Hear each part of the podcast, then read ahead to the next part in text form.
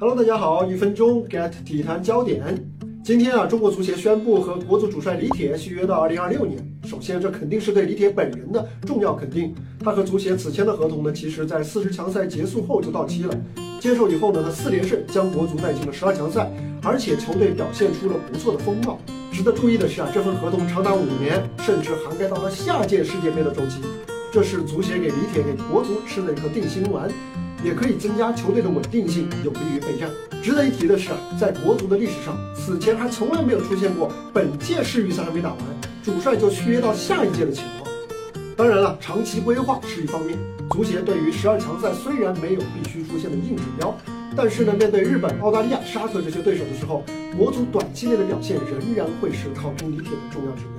回看国足的历史啊，其实绝大部分主教练都没有熬过任期，都在大赛预选赛失利之后就黯然提前下课，基本上没有教练的任期能够超过四年的，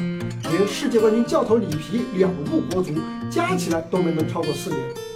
但是呢，咱们李铁的优势在于经历了国足这些年的持续低迷之后啊，大家都有点习惯了，所以呢，无论是足协的指标还是公众的心理预期，相对来说都比较低。而且啊，相比起赚钱第一的很多洋帅来说啊，这次足协就算万一要提前解约，也不用担心违约金的问题。咱们李铁别说什么违约金了，就算不要工资，他都愿意干。